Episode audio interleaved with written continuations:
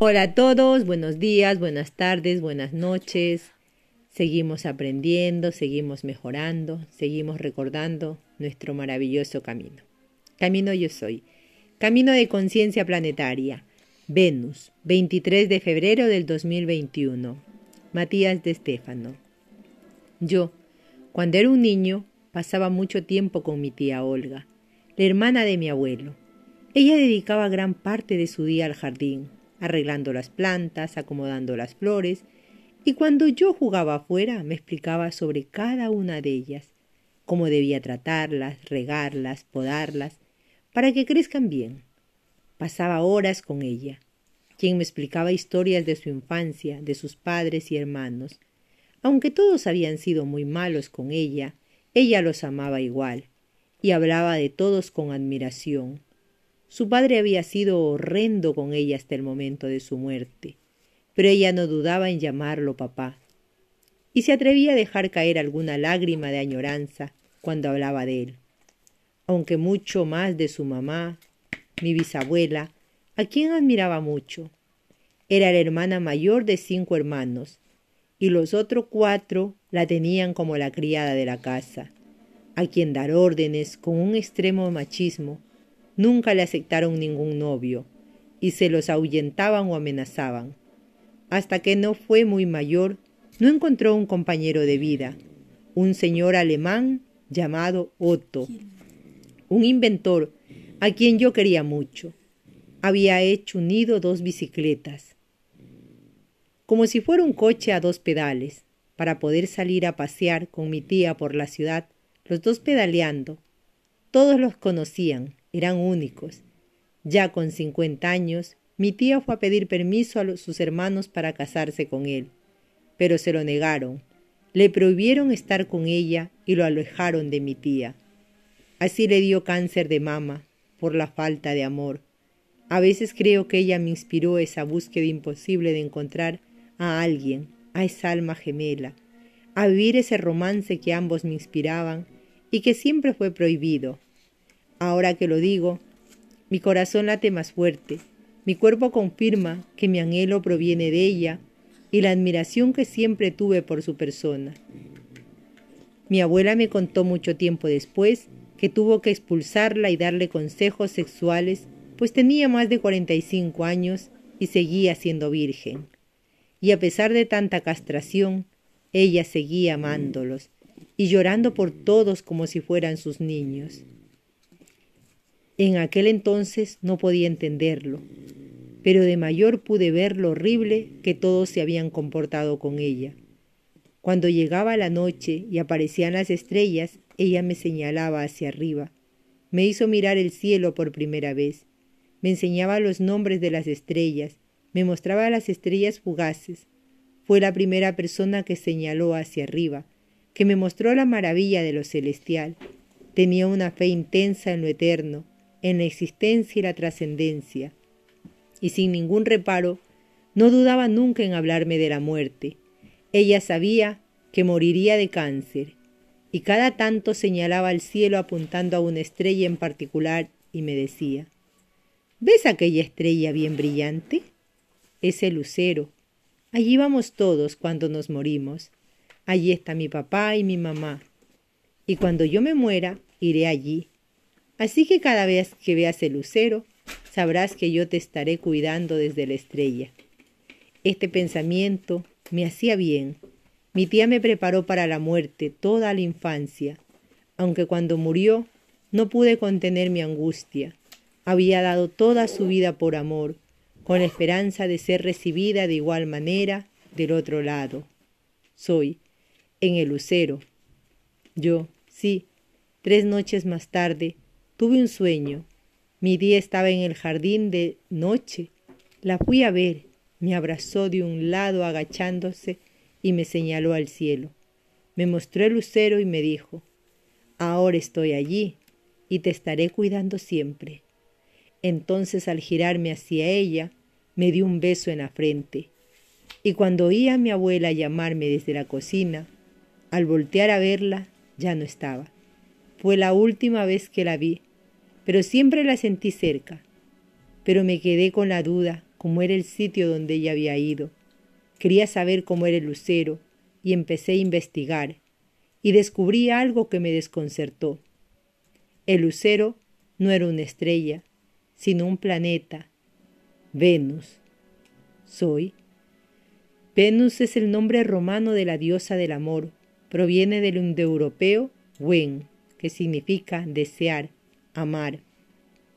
Los griegos la llamaban Afrodita con el mismo sentido.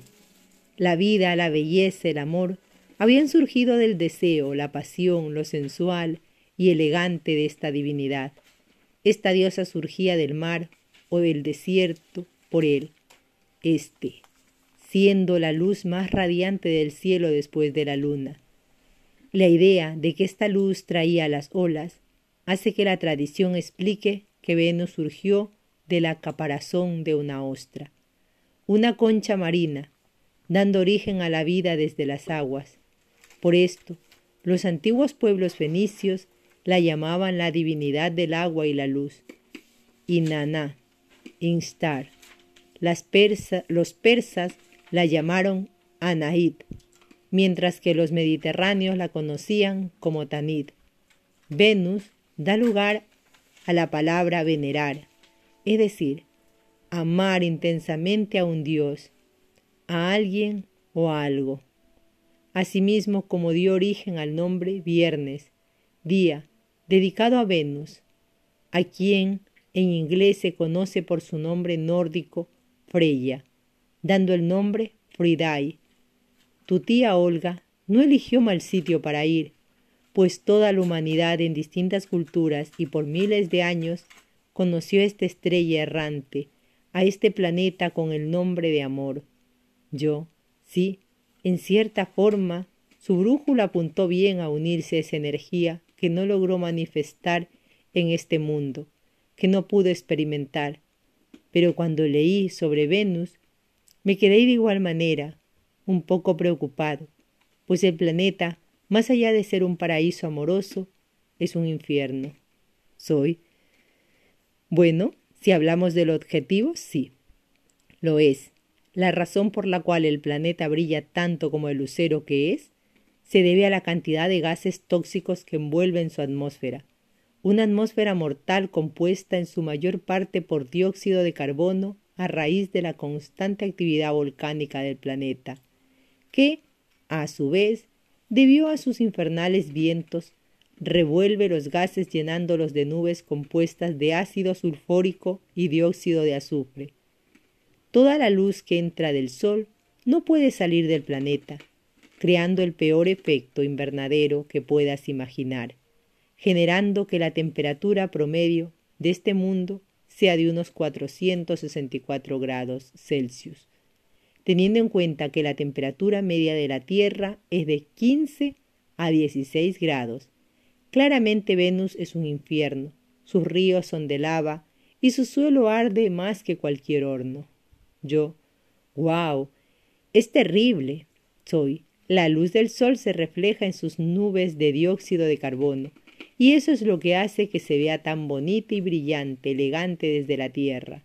Yo, no es un sitio para ir de vacaciones, claramente, pero se entiende por qué le llaman lucero.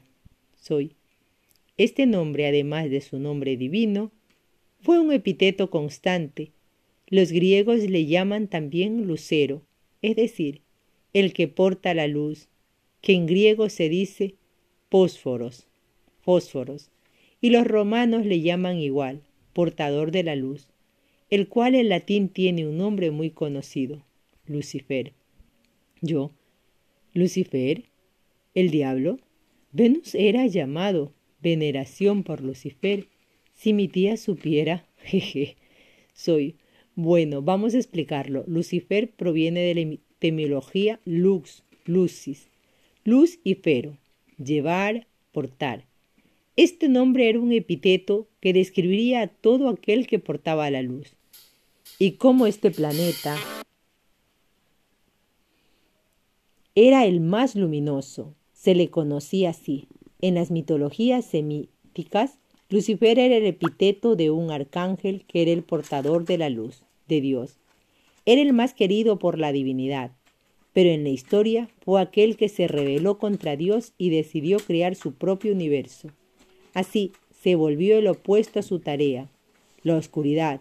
Por esto, los pueblos semíticos, hebreos y árabes le llamaron Shaitán, que significa adversario, enemigo, dando origen a Satanás. Venus fue una especie de representación de este ser hermafrodita, que porta la luz alrededor del sol de Dios, y que a la vez suele ser traicionero como el amor humano. Yo, en cierta forma las dos historias se unen, pues el portador de la luz es literalmente el infierno que muchos se imaginan, un sitio con fuego, lava, donde no se puede respirar. Es Venus. Soy. Desde el punto de vista humano, Venus es un sitio incómodo para vivir. Sí, sin embargo, su energía es la que nos importa ya que es lo que verdaderamente nos afecta aquí. El amor es una energía polar, algo que nos guía a todos hacia el norte. Amor es la forma romántico emocional de llamar a la energía libre y eterna, aquello que nos une a todos. Y la energía se mueve por polaridad, positivo y negativo. En la inventación de esta energía, dos opuestos se atraen, generando un campo magnético de colores que son la descarga de iones que protegen al núcleo de toda fuerza externa, convirtiéndolo en un eje, en un eje en movimiento, que se alinea hacia la polaridad positiva, que en un planeta llamas norte y en un humano llamas cabeza.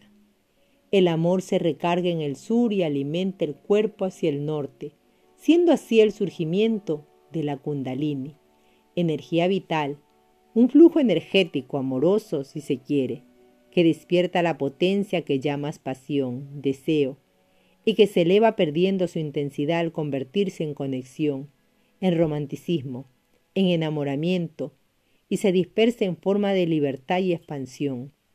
El amor tiene pues muchos estadios de expresión energética, y es la fuente de vida de todas las cosas. Pero para que sea fuente de vida hay que regular la pasión, el deseo, pues de no regularse el fuego consume todo el cuerpo, convirtiendo a un mundo como la Tierra en un planeta como Venus, consumidos por su propia incapacidad de gestionar su fuego interior. Yo es una buena alegoría de lo que sucede cuando en lugar de usar la fuerza sexual, la pasión por las cosas, en pro de algo coherente y expansivo, lo usamos solo para acumular, retener y poseer. Soy. Venus regula desde el subconsciente todo tu mundo energético relacionado a tu fuego interior, a la potencia que te impulsa a moldear la vida. El fuego interno, la energía pura del amor, es como una luz intensa que radia en todas direcciones, pudiendo convertirse en el lucero. Yo, es decir, que es la pasión y fuego amoroso, venusino, lo que propicia la iluminación y no el frío espiritual de Urano. Soy. Así es, la pasión es la clave de la iluminación, pero ¿qué hace que un Lucifer se convierta en un Satán? Yo, el mal uso de la luz. Soy el que te vuelvas enemigo de tu propia creación. La mayoría de los humanos vive una dualidad constante en que lucha contra sus propias creaciones, su propia vida, Nunca estando conformes buscan mejores cosas, más comodidad, verse mejor, disfrazar al cuerpo físico, decorarlo, adornarlo, luchando contra el deterioro, buscando aferrarse a la vida, se quejan de lo que logran en ella. Desean, pues, poseer más de lo que necesitan. Yo lo reconozco, pues me pasa.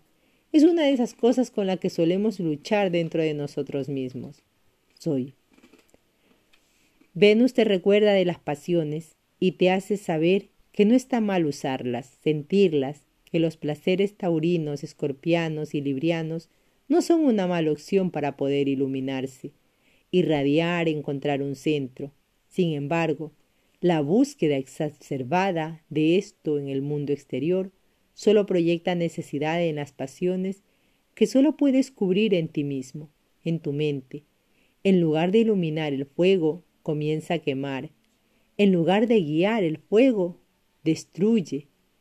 Es así que Lucifer se vuelve Satán, cuando el mismo se traiciona su propia luz, en pro de conseguir beneficios, venerando la materia por sobre la esencia que da lugar a la misma. ¿Sabes controlar ese fuego? Yo no soy. Pues he aquí mi tarea.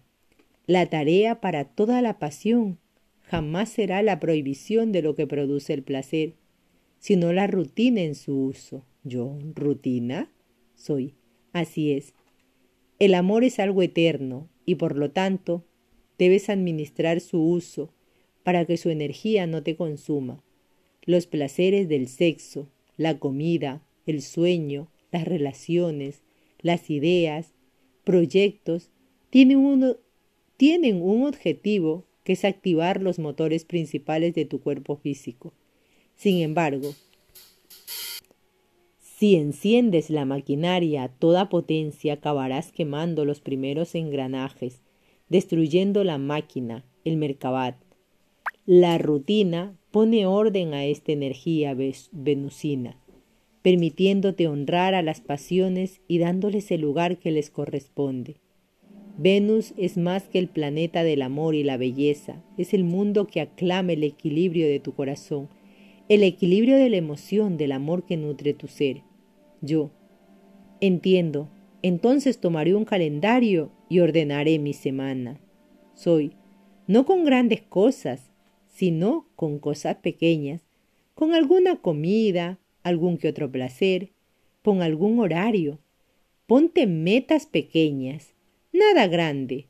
No fuerces el cambio, solo redirecciona la energía para que así el fuego se convierta en iluminación. Yo, el amor es la antorcha que guía mi vida. Soy, por ello, no hagas que se apague. Yo, viviré pues para mí mismo aquello que mi tía anhelaba en su vida y en mi experiencia le expandiré para que pueda vivirle conmigo soy, pues el amor es uno solo y atraviesa todas las cosas, pues todo es amor. Con este tema nos despedimos y nos escuchamos en un siguiente posteo. Así que a practicar. Namaste.